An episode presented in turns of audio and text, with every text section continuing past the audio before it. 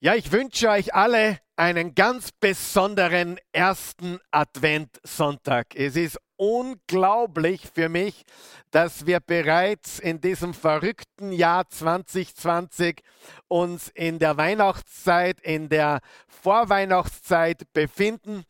Ich weiß nicht, ob das Jahr, dieses verrückte Jahr für dich bis jetzt schnell vergangen ist oder eher langsam. Ich kann auch nicht wirklich sagen, wie es bei mir ist. Manchmal fühlt es sich schnell an, manchmal langsam. Aber ich bin schon froh, dass wir es bisher einmal geschafft haben. Und ich bin auch froh, dass wir jetzt auf die Weihnachtszeit zugehen. Und ich hoffe von ganzem Herzen, dass wir äh, spätestens am 20. Dezember, versprechen kann ich noch gar nichts, aber ich hoffe und bete, wir beten, dass wir doch einen angemessenen Weihnachtsgottesdienst auch feiern dürfen, hier in diesen Räumlichkeiten vor Ort mit vielen von euch da draußen. Ich hoffe es wirklich. Wir werden sehen die nächsten Wochen, aber bis dorthin, zumindest jetzt einmal bis zum 6. Dezember, also nächste Woche noch ganz sicher und dann sehen wir, sind wir auf Online-Gottesdienst beschränkt. Aber danke für eure Unterstützung. Danke, dass ihr dabei seid und danke auch für das gewaltige Feedback. Und ich glaube, letzten Sonntag haben wir wirklich auch eine besondere Zeit gehabt im Wort Gottes, Psalm 46, die Zuflucht, die wir äh, bei unserem Gott haben. Und wir haben auch eine super Zeit gehabt, indem wir in ganz kleiner Runde hier vor Ort das Abendmahl gefeiert haben und hoffentlich auch du zu Hause mit deinen Liebsten, mit deiner Familie oder auch vielleicht alleine aber du bist ja nie alleine, denn der Herr ist mit dir, er ist dir nahe und er wird dich nie verlassen. Wir setzen fort in unserer Serie, in der wir drinnen sind, Crazy Times, Crazy Life. Vielleicht könnte ich da noch hinzufügen, Crazy World.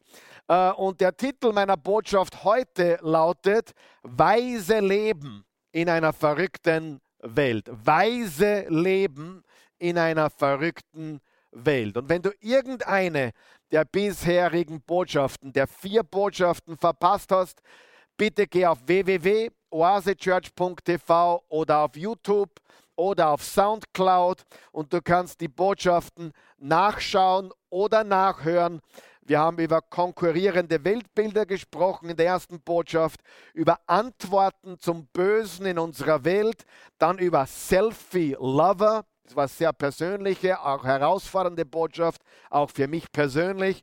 Und wie gesagt, letzten Sonntag Psalm 46, wirklich gute Nachrichten in Zeiten wie diesen. Wenn wir uns umschauen, der Lauf dieser Welt ist nicht schön.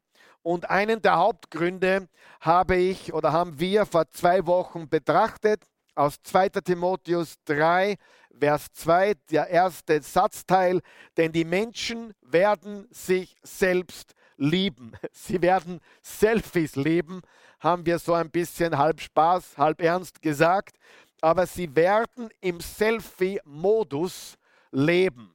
Und die unglücklichsten Menschen, haben wir gesagt, sind die, die unglücklichsten Menschen der Welt, sind jene, die nicht aus dem Selfie-Modus rauskommen.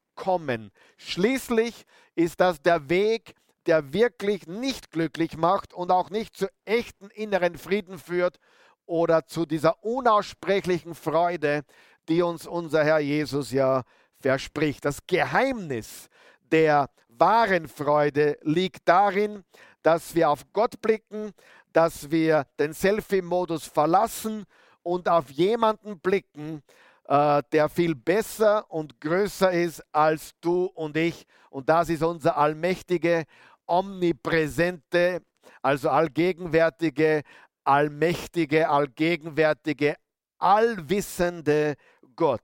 Das ist das Geheimnis, dass wir unseren Fokus von uns weg auf Gott Du sollst den Herrn, deinen Gott lieben von ganzem Herzen, mit all deinen Gedanken, mit all deiner Kraft, mit deinem ganzen Willen, all deinen Emotionen und auch andere wie dich selbst. Also unser Fokus weg von uns und hin zu Gott und dann auch in, ins Dienen und für andere Menschen da sind. Also, dass wir Diener werden, dass wir Geber werden, dass wir Gott lieben und anderen Menschen dienen und geben und dass wir beginnen von uns weg, aber ein großzügiges Leben leben lernen.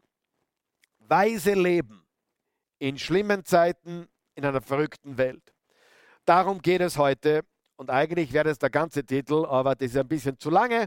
Drum nur weise leben in einer verrückten Welt. Täglich hören wir, die Geschehnisse überschlagen sich, was wir alles hören von den ganzen negativen Dingen.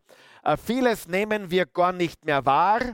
Warum nehmen wir so vieles gar nicht mehr wahr? Weil, wie gesagt, wir so viel hören an Negativität, Negativität und so viel hören von negativen Schlagzeilen und Nachrichten. Und das Ganze überschlägt sich in einer Art und Weise, so kommt es mir vor, wie es in meinem Leben zumindest noch nie da gewesen ist. Und das ist tragisch. Warum? Weil es uns auch abhärtet oder hart macht den Dingen gegenüber. Wenn so viel Negatives, so viel Böses, Terror, Virus, äh, Schlagzeilen, äh, welcher Art auch immer, die wirklich tragisch sind, äh, was uns eigentlich äh, mit Mitleid und, und, und, und Erbarmen erfüllen sollte, wenn wir so in die Welt blicken, äh, lässt uns mehr und mehr kalt. Und das ist auch ein Zeichen der Zeit, in der wir leben, dass die Herzen der Menschen erkalten werden. So steht es in den Briefen des Paulus. Und Paulus schreibt an Timotheus, und da waren wir ja letztes Mal drinnen, als wir über Selfie Lover gesprochen haben. Und da werden wir auch heute wieder reingehen. Ja? Mir war ganz wichtig, die letzte Woche, nämlich wirklich gute Nachrichten in Zeiten wie diesen, weil wir haben einen guten Gott und er ist mit uns und er gibt uns Kraft und er sorgt für uns, für die, die äh, in ihm sind, die in Jesus sind, die ihm glauben und vertrauen und ihn lieben, denen, die Gott lieben, dient alles zum Besten. Aber wir brauchen auch diese herausfordernden Botschaften, die ja auch gut und wichtig sind. Und äh, wie ich letztes Mal gesagt habe, da ist eine riesige Kluft, eine intellektuelle Kluft zwischen unserem Schöpfer und uns Menschen, so wie zwischen mir und meinem jüngsten Sohn. Äh, man kann nicht alles erklären, was gut und schlecht für dich ist und so weiter. Wir müssen Gott vertrauen, so wie mein Sohn mir vertrauen muss oder meiner Frau, dass, dass wir das Beste für ihn wollen, wo er gar nicht weiß, was gut für ihn ist oder schlecht für ihn ist. Genauso ist es mit Gott. Da ist eine intellektuelle Kluft. Seine Wege sind nicht unsere Wege. Seine Gedanken sind nicht unsere Gedanken. Sie sind höhere Wege, höhere Gedanken und wir haben ihm einfach zu vertrauen. Paulus schreibt an Timotheus, und im zweiten Timotheus, wir werden heute äh, äh, eine, eine paar andere Verse aus dem zweiten Timotheus auch aufgreifen, aus Kapitel 2 und 3 und auch eine Passage aus dem ersten Timotheusbrief, auch Kapitel 2. Und Paulus schreibt den zweiten Timotheus, äh, diesen seinen letzten Brief von allen Briefen, wo er sogar gesagt hat im, im, im Kapitel 4, Vers 7, ich habe den Glauben gehalten, ich war treu, ich bin dran geblieben, ich äh, habe den Kampf gekämpft und jetzt liegt bereit für mich die Krone der Gerechtigkeit und so weiter. Äh, lies es bitte selber, es ist ein gewaltiger Brief. Es war der letzte Brief aus einem Gefängnis, das er nicht lebendig verlassen hat. Ja? Und wahrscheinlich, und so glauben viele Theologen, äh, war Paulus bereits tot, als Timotheus diesen ermutigenden, äh, ermutigenden Brief erhalten hat. Also Paulus war gar nicht mehr äh, am Leben, zumindest hier auf Erden nicht. Er war mehr lebendig als je zuvor in der Gegenwart Jesu Christi, unseres Herrn. Aber er war physisch tot, er ist bereits enthauptet geworden, als Timotheus diesen Brief erhalten hat, als er angekommen ist. Es war nicht so wie heute, wo wir ein E-Mail schicken, das dann im, im, in Sekunden beim Gegenüber ankommt oder bei der Post einen Tag später. Nein, das hat Tage und Wochen gedauert, bis Post, bis Dinge äh, per Boten äh, beim Adressaten angekommen sind. Wir können also sagen, der zweite Timotheusbrief ist der letzte Wille und das Testament des Apostel Paulus. Und er schreibt ihm primär darüber und will ihm sagen, wie essentiell, wie lebenswichtig, wie essentiell es ist, weise zu leben, weise zu leben in Anbetracht der Zeiten, diese gefährlichen Zeiten, wie er sagt, schlimme Zeiten, wie er sagt. Es war ein pastoraler Brief.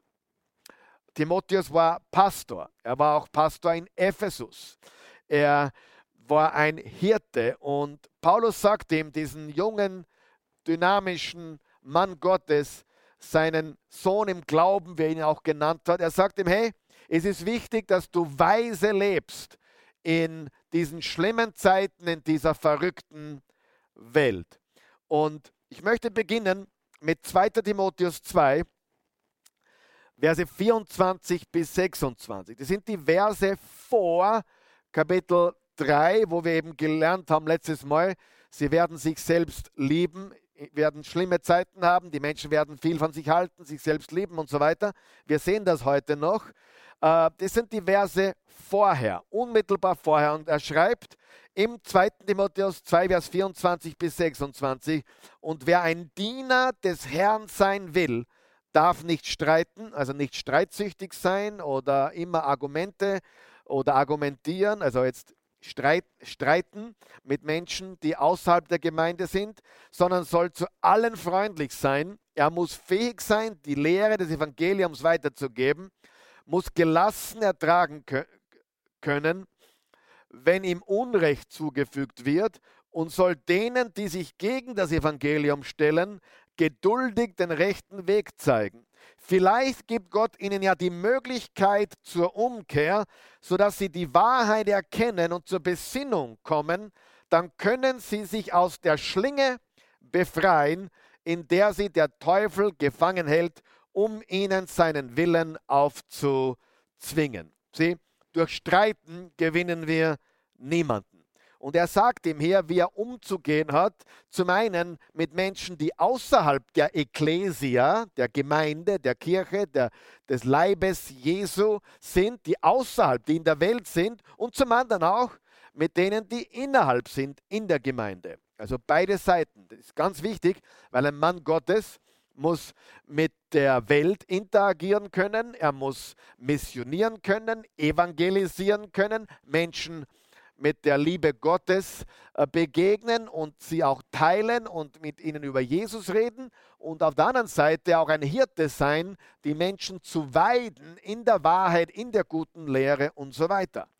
Aber durch Streitereien gewinnen wir niemanden für die Wahrheit. Es gibt zwei Extreme, die ich beobachtet habe, nämlich der Extrem Nummer eins, Finger zeigen, ihnen sagen, wie schlimm sie sind und dass sie in die Hölle gehen und so weiter äh, das gewinnt niemanden. So, ein, so, ein, so eine Streiterei oder so eine aggressive Form des Missionierens erreicht niemanden. Normalerweise sicherlich nicht. So gewinnen wir keine Menschen. Auf der anderen Seite äh, dürfen wir auch keine Kompromisse machen, weil Kompromisse machen gewinnt auch niemanden. Du musst stehen für die Wahrheit, du musst stehen für deine vor allem biblischen Überzeugungen und ein sehr weiser alter Prediger, den ich einmal gehört habe, ich habe seinen Namen jetzt vergessen, der hat das genannt sanfter Dogmatismus. Sanfter Dogmatismus. Und ich, ich habe dann dazu geschrieben, liebevoller Dogmatismus. Ja? Wir werden dann später sehen, dass Jesus dogmatisch war, dass Jesus gesagt hat, so ist es und nicht anders. Das heißt, wir wir, wir zeigen nicht den Finger und, und, und, und, und, und äh, sagen den Menschen, wie, wie schlimm und böse und wie furchtbar sie sind. Und auch wenn es stimmt, ja, aber die Wahrheit ist, wir gewinnen nicht, wenn wir mit Menschen streiten. Wir müssen eine gewinnbringende oder gewinnende Art an den Tag legen, ohne einen Kompromiss zu machen. Also lächle, während du die klare Wahrheit sagst. Lächle den Leuten in das Gesicht und sag, hey, ich liebe dich, Jesus ist der Weg, die Wahrheit und das Leben. Lächle, während du die klare Wahrheit sagst. Sag, hey, ich liebe dich, aber das, was du machst, ist Sünde. Und es ruiniert dich und deine Familie. Und es macht dich kaputt und andere Menschen kaputt. Sieh, immer wenn wir sündigen, hat das Einfluss, Auswirkungen, negative, nicht nur auf unser eigenes Leben, sondern um, auch auf das Drumherum, unsere Familie.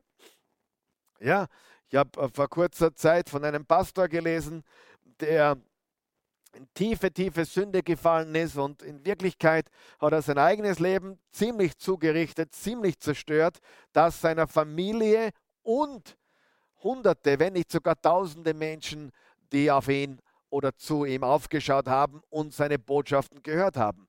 Sieh, es ist wichtig, dass wir die Dinge beim Namen nennen, aber es ist liebevoller Dogmatismus, sanfter Dogmatismus, der gewinnbringend ist, der gewinnend ist und nicht herum äh, argumentieren, also jetzt herumstreiten, argumentieren muss man schon manchmal und auch überzeugen, es ist ganz wichtig, aber in der richtigen Art und Weise. Vor kurzem habe ich mit jemandem gesprochen, das hat mich sehr ermutigt äh, und da, da ging es darum, äh, er, er darf am Arbeitsplatz nicht von von Jesus erzählen. Das ist, also, es, ist, äh, es ist nicht erlaubt, von Jesus zu reden.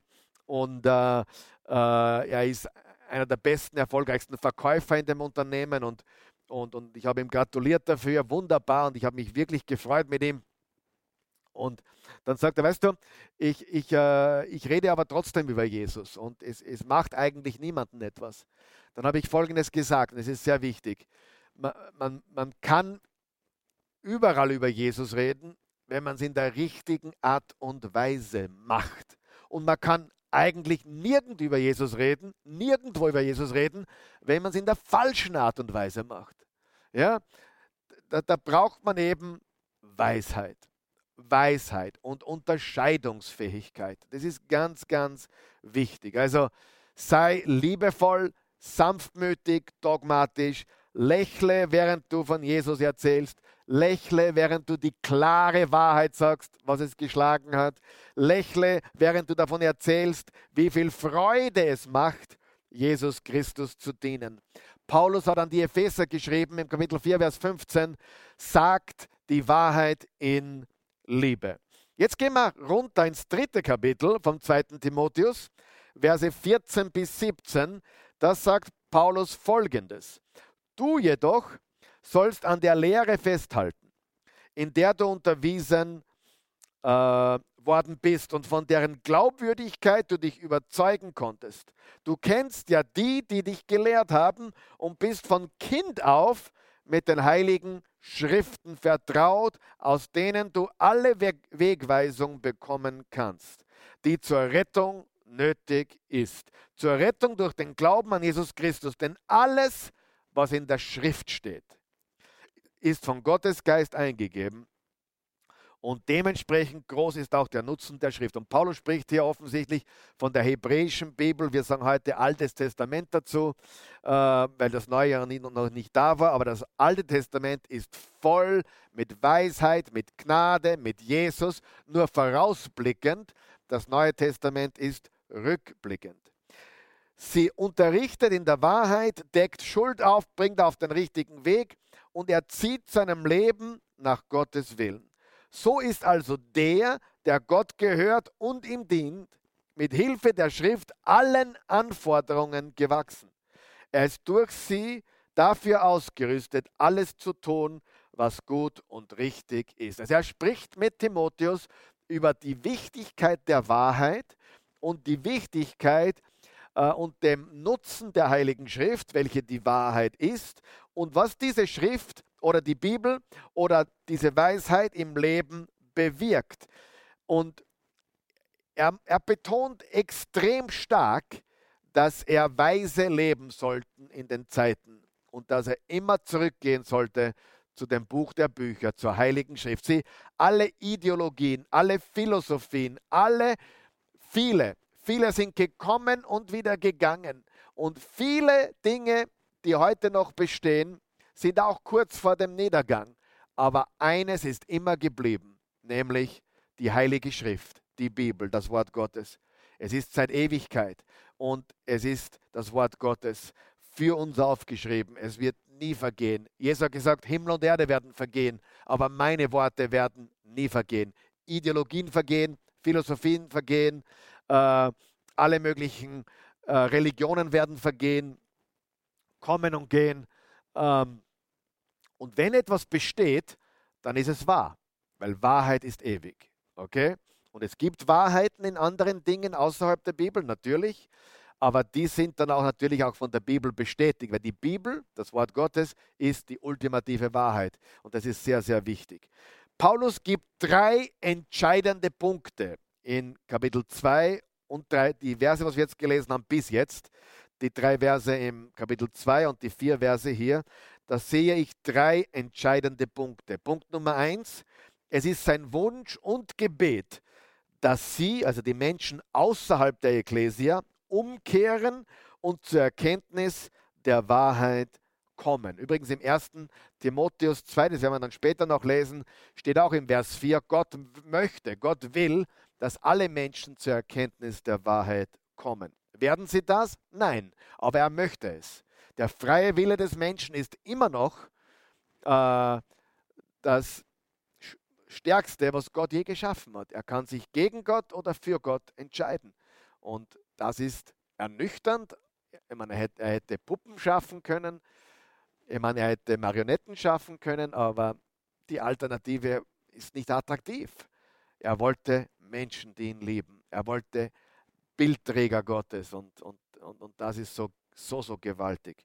Es ist sein Wunsch und Gebet, dass sie, die Menschen außerhalb der Ekklesia, umkehren und zur Erkenntnis der Wahrheit kommen. Und zweitens, er wünscht sich, dass sie zur Besinnung kommen, nämlich die Menschen außerhalb sowie innerhalb der Gemeinde. Und dass wir Gläubige durch die Heilige Schrift weise gemacht werden. Durch die Heilige Schrift werden wir weise gemacht. Das ist so wichtig. Warum? Unsere Kultur drängt uns jeden Tag, die Wahrheit der Schrift aufzugeben und etwas Geringeres zu akzeptieren. Jeden Tag. Und wir haben über einige Alternativen schon gesprochen. Und die sind nicht gut. Die primäre Alternative, würde ich sagen, ist eben dieser humanistische Säkularismus oder säkularer Humanismus auch genannt oder Säkularismus. Und dieser humanistische Säkularismus will uns, will uns frei machen, unter Anführungszeichen, von allem, was göttlich ist und heilig ist und will uns weismachen, dass wir Gott nicht wirklich brauchen. Niemand braucht uns sagen, was wir zu tun haben. Niemand braucht uns sagen, was gut für uns ist. Das wissen wir schon selbst. Wir tun, was wir glauben, das gut für uns ist. Und if it makes us happy, we're going to do it. Und das ist die Botschaft der Welt. Und traurigerweise gibt es mittlerweile auch viele Kirchen, wirklich, gar nicht so wenige mehr, die, eine Grundleg die einige grundlegende Wahrheiten des Wortes Gottes überdenken wollen. Es passiert gerade jetzt, vielerorts. Und äh, für viele mittlerweile ist die Bibel nicht mehr der ultimative Maßstab der Wahrheit. Des eine Dekonstruktion unseres jüdisch-christlichen Glaubens, unserer jüdisch-christlichen Werte findet statt. Sünde wird unbenannt, ganz einfach. Es ist nicht Sünde, man gibt es einfach einen neuen Namen. Ja? Worte wie Toleranz bekommen eine neue Bedeutung. Und glaube mir, glaube mir, nicht jeder, und du weißt das, nicht jeder, der Toleranz sagt, meint dasselbe. Und hier ist die Wahrheit. Oft werden wir Christen als untolerant oder intolerant äh, bezeichnet. Aber meiner, meiner, meiner Meinung nach könnte nichts weiter von der Wahrheit sein. Wir haben die wahre Toleranz, die wahre Inklusivität, wenn du so möchtest. Nur man muss verstehen, dass wir Wahrheit brauchen. Wir brauchen diese Schienen. Ich meine, der, die Lokomotive kann hundertmal sagen, warum seid ihr so untolerant zu mir, so intolerant? Ich will die Schienen nicht, ich will ohne Schienen fahren. Diese Lokomotive kommt nicht weit. Wir brauchen diese Schienen. Wir brauchen diese Bahnen. Und nur auf den richtigen Bahnen erleben wir auch wirklich die Freiheit. Und da kann dann die Lokomotive auf den Schienen fahren und pfeifen. Und man hört sie und sie düst dahin. Aber ohne Schienen ist sie nur äh, auf dem Holzweg, wenn du so möchtest. Nicht jeder, der Toleranz sagt, meint dasselbe. Ich glaube, ich bin tolerant im richtigen Sinne. Ich bin nicht tolerant, wie die Welt es definiert, aber im Sinne der Wahrheit und der Bibel und der Liebe bin ich absolut tolerant. Was meine ich damit?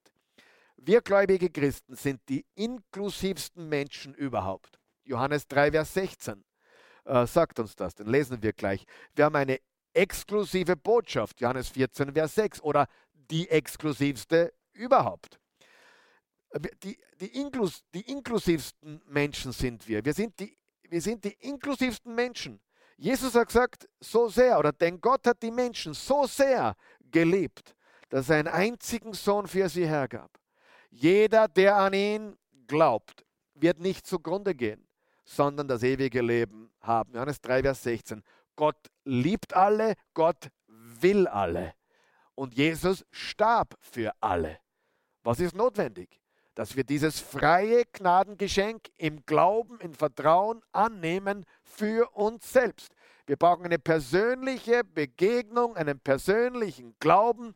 Nicht die Oma oder der Opa, oh, haben eh geglaubt, oder auch die Eltern, sondern du persönlich brauchst einen persönlichen Glauben. Auch deine Kinder brauchen einen persönlichen Glauben. Gott hat keine Enkelkinder. Und Johannes 14, Vers 6, ich bin der Weg, antwortete Jesus, ich bin die Wahrheit und das Leben. Zum Vater kommt man nur durch mich. Das ist extrem exklusiv. Und das wird uns auch oft vorgehalten. Und Jesus hat auch gesagt, schmal ist der Weg, der zum Leben führt und breit ist die Straße ins Verderben.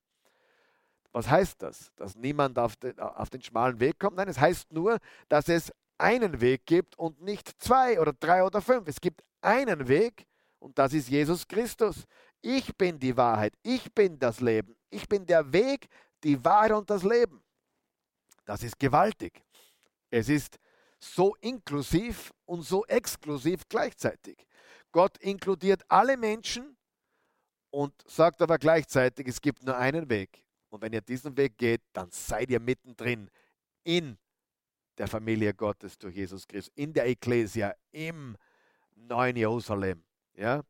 Gott liebt alle, Gott will alle und Jesus ist der exklusivste Name überhaupt Haupt. Also es ist die beste Botschaft, es ist die liebevollste Botschaft, es ist so eine inklusive Botschaft, aber gleichzeitig paradoxerweise auch extrem exklusiv, weil wir nur über Jesus zu Gott kommen können. Und es ist interessant, so viele Menschen heute äh, glauben an Jesus. Es ist die größte Gruppe von Menschen auf der Welt, der Leib Christi auf dieser Welt. Wo hat das falsche Denken dieses falsche Denken dieser Generation hingeführt. Wenn du dich umschaust, also ich persönlich, der Hass, ich habe noch nie so viel Hass gesehen wie heute. Ungerechtigkeit, Gier, Mangel an Respekt für menschliches Leben, Würdelosigkeit. Und es scheint mir auch manchmal der absolute Verlust des gesunden Hausverstandes. Wirklich, das ist das, was mich am meisten flasht. Ich denke mir, die Leute sind so gebildet, so gescheit, aber wo ist der gesunde Hausverstand? Die Masse versteht gar nicht, was los ist. Und das ist in der Zeit, in der wir leben. Und jetzt wollen wir die Frage beantworten. Was meint Paulus, wenn er schlimme Zeiten sagt? Gehen wir zurück zur Passage von vor, vor zwei Wochen im 2. Timotheus 3. Wir sind immer noch im 2. Timotheus, äh, die ganze Zeit heute schon. Und da steht folgendes, Vers 1. Das aber sollst du wissen, dass in den letzten Tagen schlimme Zeiten eintreten werden. Denn die Menschen werden sich selbst lieben. Haben wir schon betrachtet vor zwei Wochen. Geldgierig sein, prahlerisch, überheblich, lästerer, den Eltern ungehorsam, undankbar, unheilig, lieblos, unversöhnlich, verleumderisch, unbeherrscht, gewalttätig, dem guten Feind, Verräter, leichtsinnig, aufgeblasen. Sie leben das Vergnügen mehr als Gott. Dabei haben sie den äußeren Schein von Gottesfurcht, deren Kraft aber verleugnen sie. 2. Timotheus 3, Vers 1 bis 5. Übrigens, wenn du genau hinschaust, ich habe nach den Versen immer äh, auch die Übersetzung, die Übersetzung der Bibel angeführt, ja, die Bibelübersetzung. Und das finde ich so cool, ja. Äh, wenn du auf www.bibleserver.com gehst oder bibelserver.com, findest du elf deutsche Übersetzungen. Elf wirklich mehr oder weniger gute Übersetzungen. Und du fragst mich jetzt, was ist die beste? Warum mischst du sie? Na, ich schaue mir alle Verse in allen Übersetzungen an und äh, nehme heraus, die mir, wo ich den, den Eindruck habe, dieser Vers ist in dieser Übersetzung am besten ausgedrückt. Du sagst, naja, welche ist jetzt die beste Übersetzung? Darf ich dir einen Tipp geben? Von diesen elf zumindest, die, die du jeden Tag lesen wirst. Also äh, es gibt, äh, hey, wenn, wenn du nicht von einer Schriftrolle liest, also wenn du nicht von einem Pergamentpapier liest, dann ist es eine Übersetzung. Das Beste wäre, wir würden den Urtext wirklich kennen und wir würden vom Pergament lesen, vom wahren Urtext. Aber das, das tun wir nicht und ist auch nicht sinnvoll, aber die Bibelübersetzungen sind heute wirklich sehr, sehr gut und großteils auch sehr urtextnahe. Manche sind leichter zum Lesen, manche sind Wort für Wort Übersetzungen, aber nimm dir eine, eine Bibel, eine Übersetzung, die du jeden Tag lesen wirst. Das ist mein Tipp, okay? Wollte das nur anmerken. Aber in diesem, in diesen Versen, weil wir einfach so wichtig ist, dass du bibelkundig bist, dass du die Wahrheit kennst und dich jeden Tag vollpumpst mit dem Wort Gottes. Ich möchte dir sagen, ich habe begonnen mit der Bibel zu lesen, da war ich zwölf oder 13 Jahre alt und ich, ich, ich habe mit den Sprüchen Salomos begonnen, begonnen und habe dann sogar Kapitel auswendig gelernt. Ich konnte mit 22, und ich sage das nicht um anzugeben, 15 äh, Kapitel von den 31, die Hälfte vom Sprüche Salomons konnte ich Vers für Vers, also ich konnte es auswendig rezitieren. und das hat mich bis heute geprägt. Ich liebe die Sprüche Salomos. Äh, sei froh, wenn dich jemand mit dem Wort Gottes vollpumpt. Du brauchst solche Menschen, aber pump dich auch selber voll damit. Hier haben wir 19 Eigenschaften. 19 Eigenschaften, die Paulus erwähnt über diese verrückten Zeiten, in dieser verrückten Welt, in der wir leben. Sie werden sich selbst lieben. Das haben wir betrachtet vor zwei Wochen. Dann, sie werden geldgierig sein. Habsucht. Ich will. Ich will. Du hast, ich will. Habsucht, Eifersucht, Neid etc. Prahlerisch. Sie werden Angeber sein. Poser. Wichtigtuer. Un unglaublich, was da heute abgeht. Ja, das hat es immer schon gegeben, aber wir reden jetzt von Zeiten wie heute. Und die, ich finde, das Ganze hat eine Steigerung genommen. Und ich glaube, du, du gibst mir da recht. Überheblich. Das heißt, sie werden stolz sein, arrogant sein, viel von sich halten. Lästerer, ne, nämlich nicht nur, dass sie Gott lästern und Christus lästern, sondern auch andere Menschen lästern. Äh, sie werden den Eltern ungehorsam sein. Da will ich jetzt nicht zu viel sagen darüber, äh, aber man sieht schon, dass dass Respekt heute schon oft Mangelware ist. Auf der anderen Seite sieht man auch, dass die ich bin sicher, dass jeder seine Kinder liebt, aber die echte Elternliebe, wo man das Kind nicht nur verwöhnt und nicht nur gibt, was es will, sondern wirklich das Beste und wirklich auch Korrektur und, und Zurechtweisung gibt, das brauchen auch Eltern wieder. Kurz gefasst, ich glaube, die Familie braucht heute eine Erweckung. Allgemein die, die Familie, die kleinste und wichtigste Zelle unserer Gesellschaft, braucht eine Reformation, eine Erweckung. Dann steht undankbar. Undankbar. Äh, diese Es steht mir zu Mentalität. Ich habe es mir verdient. Ich habe einen Anrecht darauf. Und das oft von Menschen, die nichts geleistet haben. Leider undankbar. Ich habe gemerkt, die dankbarsten Menschen in meinem Leben sind die, die bereits am meisten beitragen. Ja, wir haben so tolle Leute in der Oase, die, die mir am meisten Stress machen, normaler, normalerweise, sind die, die nichts beitragen. Aber, und die brauchen auch am, am meisten Zeit.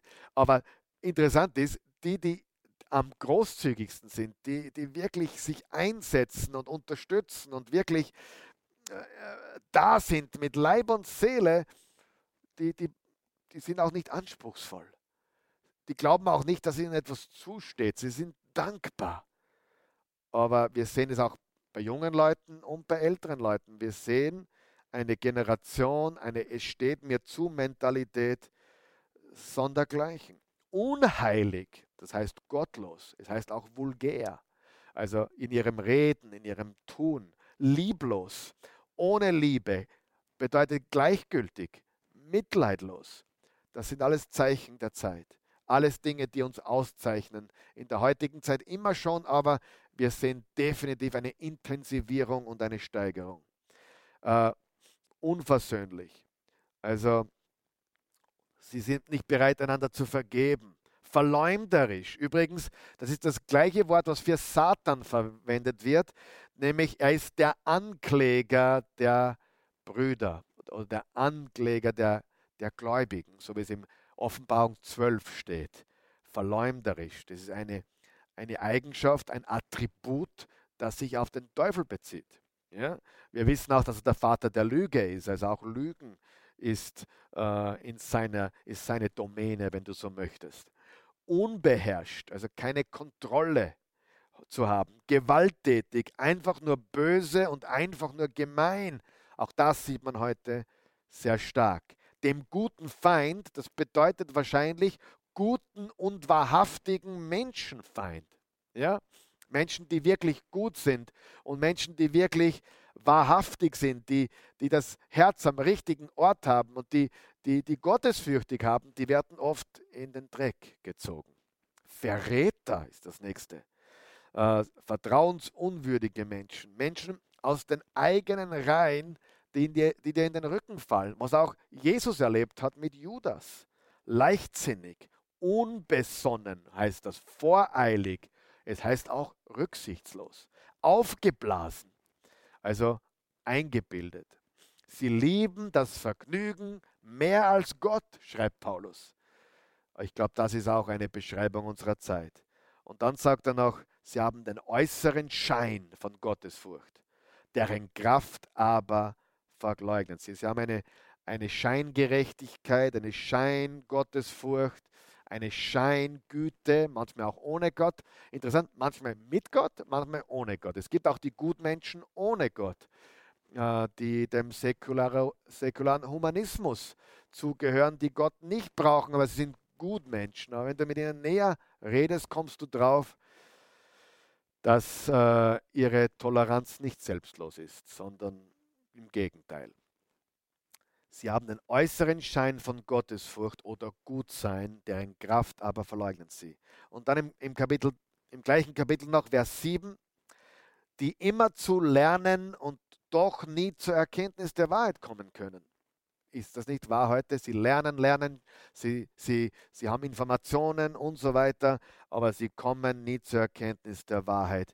Vers 8 und 9, es sind Menschen mit völliger oder mit völlig verdorbener Gesinnung, untüchtig zum Glauben und sie, und sie werden es nicht mehr viel weiterbringen, denn ihre Torheit wird jedermann offenbar werden. Verdorbene Gesinnung und ihre Torheit wird früher oder später offensichtlich. Das ist eine Beschreibung des Zustands unserer Welt. Und ich glaube, du siehst es. Nicht jeder Mensch ist so, aber im Großen und Ganzen ist die Menschheit verdorben. Und wir sehen diese Eigenschaften. Und deswegen lieben wir das Evangelium von Jesus. Er ist für jede Sünde und jeden Sünder gestorben. Und was wünscht sich Paulus nun? Was wünscht sich Paulus nun? Was schreibt er da an Timotheus in seinem letzten Testament und Willen, in seinem letzten Brief? Er schreibt, haben wir schon gelesen, im zweiten Kapitel 24 bis 26, dass sie zur Erkenntnis der Wahrheit kommen dass sie zur Erkenntnis der Wahrheit kommen. Wahrheit. Geht zu einem Universitätscampus, zu jedem beliebigen, hier in Wien oder egal wo du zu Hause bist oder in den Vereinigten Staaten, geh auf einen Universitätscampus und sag zu irgendjemandem, lass uns über Wahrheit reden. Die Antwort wird sein wahrscheinlich, welche Wahrheit meinst du? Oder wessen Wahrheit meinst du? Deine Wahrheit oder meine Wahrheit? Aber Wahrheit kann man nicht mit deiner oder meiner messen. Unsere Wahrheit ist daran gemessen, was Gott sagt. Gott ist der Maßstab. Und wir als Christen wissen, was Wahrheit ist. wir wissen, was die Wahrheit ist. Und hier ist die gute Nachricht. Die Wahrheit ist nicht nur ein Buch und die Wahrheit ist nicht nur Regeln und, und Gesetze und Gebote und Prinzipien. Die Wahrheit ist eine Person und diese Person hat einen Namen und sein Name ist Jesus. Ich bin der Weg, die Wahrheit und das Leben, hat er gesagt. Und wir können die Gefahr der Versuchung sehen oder der Verführung, will ich eigentlich sagen, der Verführung sehen da draußen in der Welt. Die Verführung ist groß, auch unter gläubigen Christen. Die Wahrheit zu relativieren. Wahrheit kann man nicht relativieren. Wahrheit ist Wahrheit und bleibt Wahrheit.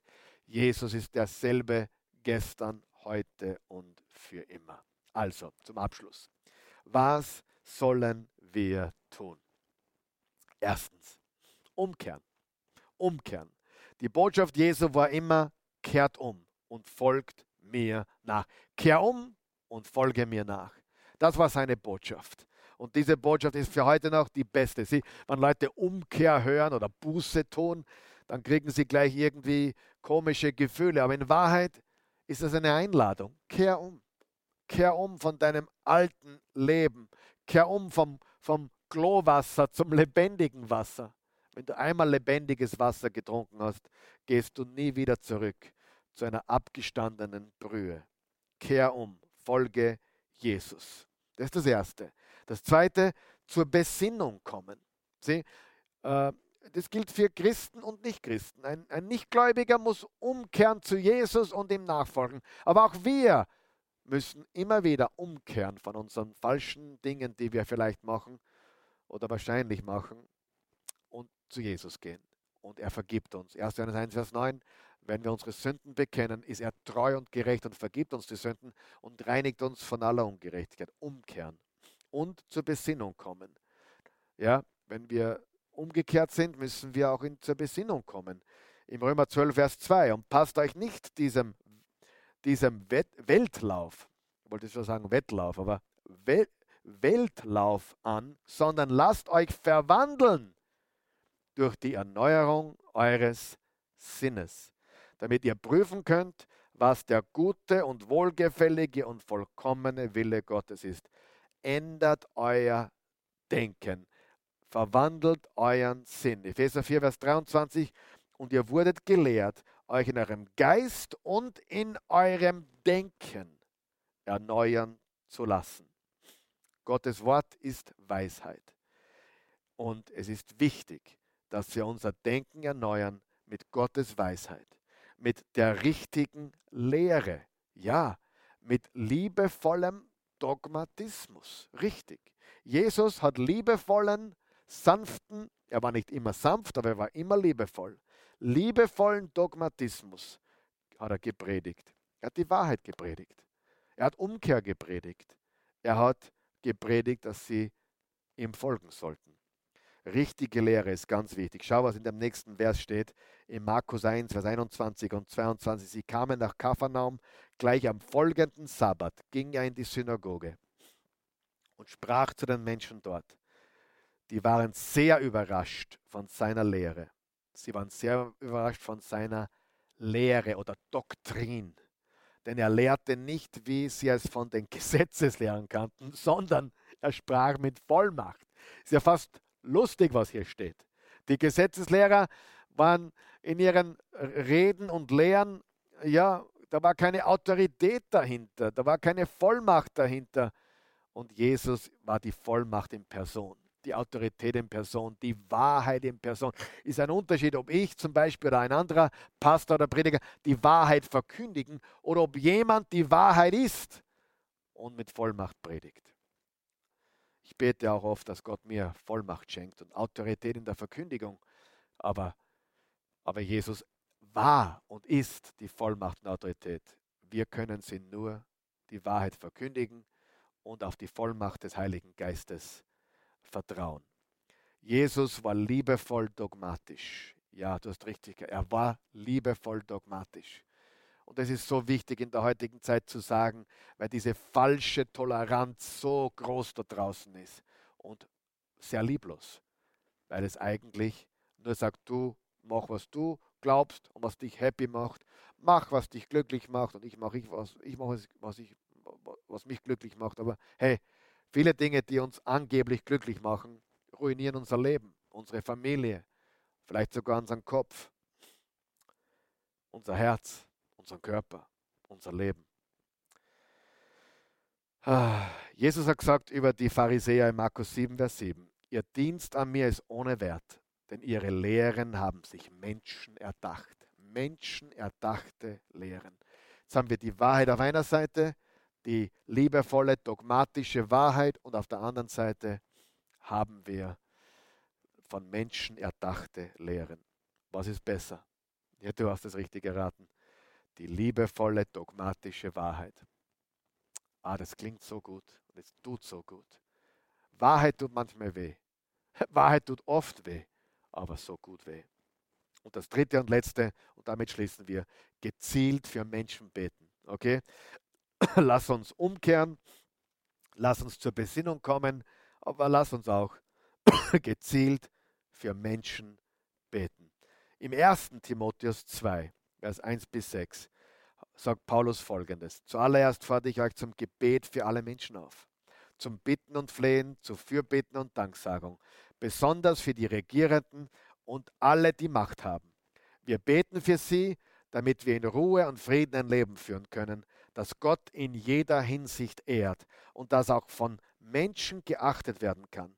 Das ist gut und es gefällt Gott, unserem Retter. Jesus ist unser Retter, Jesus ist Gott, er ist die Wahrheit. Er will ja, dass alle Menschen gerettet werden. Wow. Und die Wahrheit erkennen. Werden alle gerettet werden? Nein. Will er das? Ja. Was müssen sie tun? Sie müssen die Wahrheit erkennen, umkehren und Jesus folgen, ihm vertrauen. Denn es gibt nur einen Gott und nur einen Vermittler zwischen Gott und den Menschen. Das ist Jesus Christus, der Mensch wurde und sich selbst, sich selbst als Lösegeld für alle ausgeliefert hat. Er hat sich selbst gegeben. Was für eine Liebe. Was für eine Liebe, als er seine Arme ausgestreckt hat für dich und mich. Damit wurde zur rechten Zeit das Zeugnis erbracht, dass Gott die Menschen retten will. Er will. Er liebt dich. Und er liebt auch die da draußen. Er liebt auch deine Freunde, Bekannten, Familie, die ihn noch nicht kennen. Drum, lass uns ihnen liebevoll die Wahrheit sagen ohne zu streiten. Lass uns die Liebe vorleben und die Wahrheit in Liebe sagen. Dogmatische, liebevolle Wahrheit oder liebevolle Dogmatik oder liebevoller Dogmatismus. Und lass uns für sie beten. Für manche Menschen, vor allem in der Familie, können wir nur, unter Anführungszeichen, das Beste, was wir tun können, ist beten. In der eigenen Familie ist oft schwer, was zu sagen, ohne Emotion, ohne dass die Emotionen hochgehen. Aber wir können beten. Beten, beten für die Regierung, für, für alle Menschen, die in, in Positionen sind, damit wir auch das Evangelium weiter predigen können, damit wir Menschen zur Umkehr bewegen können. Paulus hat gesagt, ich wünsche mir, dass sie umkehren. Ich wünsche mir, dass sie zur Besinnung kommen. Ich wünsche mir, dass sie die Wahrheit erkennen. Ich wünsche mir und ich bete dafür, dass sie die Wahrheit erkennen und Jesus Christus annehmen können. In Jesu Namen. Halleluja. Wir leben in verrückten Zeiten. Wir leben in einer verrückten Welt. Die Antwort, unserer sicherer Anker, ist Jesus Christus und sein Wort. Lass uns beten. Guter Gott, wir danken dir für dein heiliges Wort. Wir danken dir für deine unendliche Güte und Gnade und Liebe. Und ich danke dir für jeden Menschen, der jetzt von zu Hause aus oder wo immer unterwegs oder wo immer er oder sie oder sich als Familie befinden. Ich bitte dich um deinen reichen Segen. Ich bitte dich um, um Erkenntnis der Wahrheit, um Umkehr, um echte Umkehr. Und ich bete um Erkenntnis und Besinnung und Erneuerung des Denkens. Danke. Danke, Jesus, dass du jetzt wirkst. Und wenn du Jesus noch nicht kennst, dann lade ihn jetzt ein. Sag Jesus, danke dir, dass du für mich gestorben bist. Für meine Sünden. Für meine Schuld. Ich gebe dir jetzt mein Leben. ich empfange deins. Ich habe jetzt ewiges Leben. Du bist für mich gestorben am Kreuz. Und du bist ins Grab gelegt worden. Und du bist drei Tage später, oder genauer gesagt am dritten Tag, aus dem Grab ausgebrochen. Du lebst. Lebe jetzt in mir. Du bist der Einzige, der den Tod besiegt hat. Du bist der Herr über Leben und Tod. Mein Leben gehört jetzt dir. Ich habe ewiges Leben. Danke, dass du diese Botschaft mit mir geteilt hast. Und ich bitte dich, dass du diese Botschaft teilst und anderen Menschen zugänglich machst. Wir brauchen Menschen, die zur Umkehr kommen. Wir brauchen Menschen, die die Wahrheit erkennen. Wir brauchen und beten für eine Erkenntnis der Wahrheit, eine Besinnung der Menschen. Wir beten für die Menschen in Positionen. Lass uns mehr beten und mehr Wahrheit in Liebe verbreiten. In Jesu Namen. Amen. Ich liebe euch.